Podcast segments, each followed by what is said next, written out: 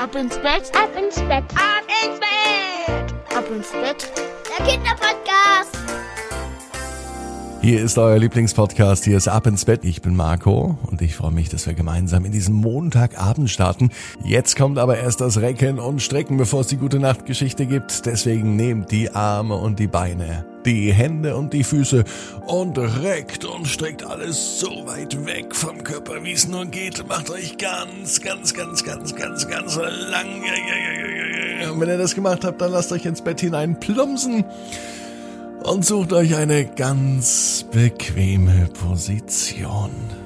Wenn ihr die noch nicht gefunden habt, dann korrigiert noch mal so ein bisschen von rechts nach links und dreht euch ein wenig, bis ihr die bequemste Position findet, die es überhaupt bei euch im Bett gibt. Diego und der fliegende Drache. Diego ist ein ganz normaler Junge. Es ist ein Montagabend und Diego liegt in seinem Bett.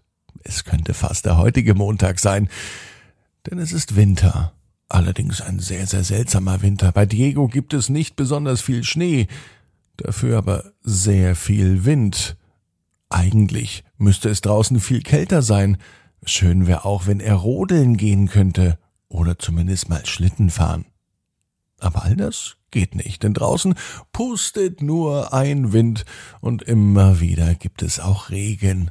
Mama, sagt Diego, als Mama bei ihm am Bett sitzt, ich möchte Winter haben. Mama sagt zu ihm, dass es doch Winter ist und dass man auf das Wetter eben keinen Einfluss hat und vielleicht kommt ja noch Schnee, denn der Winter geht ja noch einige Wochen.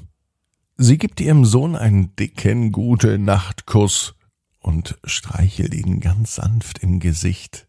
Dann hält Diego sein Kuscheltier hoch. Es ist ein Drache, der heißt Rocco. Und Rocco möchte auch noch einmal von Mama gestreichelt werden. Das macht Mama auch. Und auch Rocco kriegt noch einen dicken Kuss.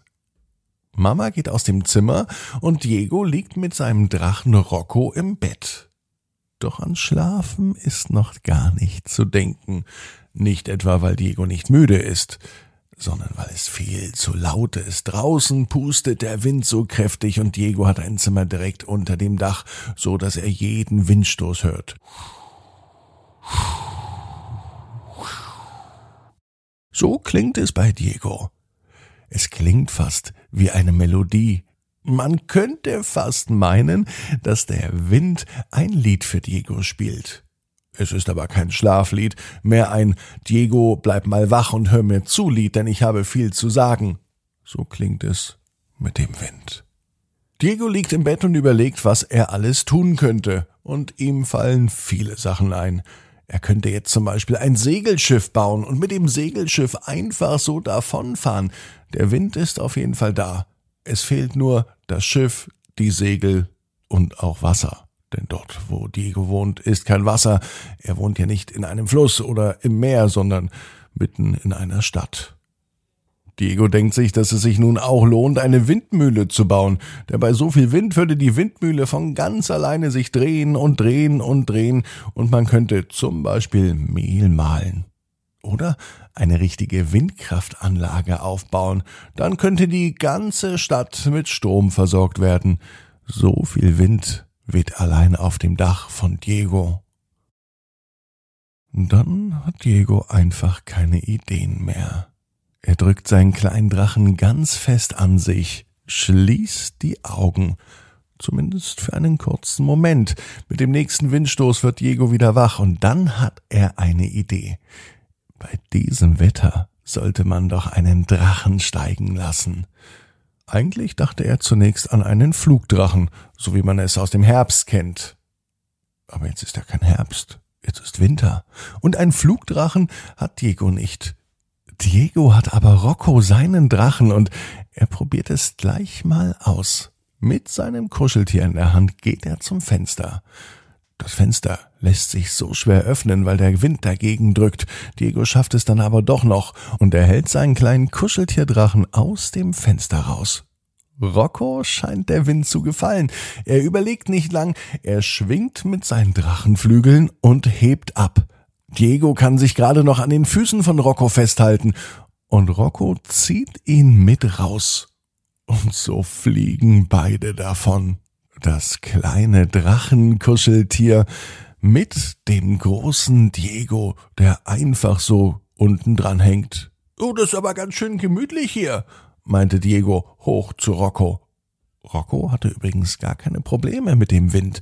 Im Gegenteil, durch diesen Wind konnte der Drache überall hinfliegen, wo er hin wollte. Er konnte hoch und runter, rechts und links. Komm, wir fliegen eine Runde zum Kindergarten, meinte Diego zu Rocco.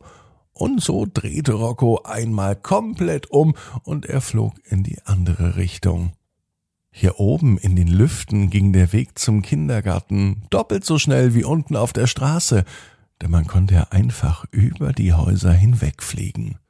Von oben sah der Kindergarten auch ganz klein aus und auch draußen der Spielplatz, er war winzig klein.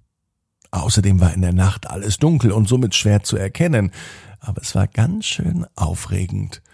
Und so flogen Rocco und Diego noch einige Runden über die Stadt, bis der kleine Drachen müde war. Und sie landeten wieder am Fenster. Zum Glück war das noch offen, und beide, also das Kuscheltier und Diego, gingen wieder ins Bett, schlossen die Augen und schliefen sofort ein. Am nächsten Morgen wird Diego von Mama geweckt. Diego war schrecklich müde nach dieser Nacht. Er wusste aber, was er heute macht. Mama, wenn es heute wieder so windig ist, dann lassen wir am Nachmittag einen Drachen steigen. Einverstanden? Mama nickte und Diego weiß, dass er Rocco, seinen kleinen Drachen, definitiv mitnimmt. Vielleicht möchte er dann auch noch einmal fliegen. Und außerdem weiß Diego auch genau wie du. Jeder Traum kann in Erfüllung gehen. Du musst nur ganz fest dran glauben. Und jetzt heißt's, ab ins Bett, träum was Schönes. Bis morgen, 18 Uhr, ab ins Bett.net. Gute Nacht.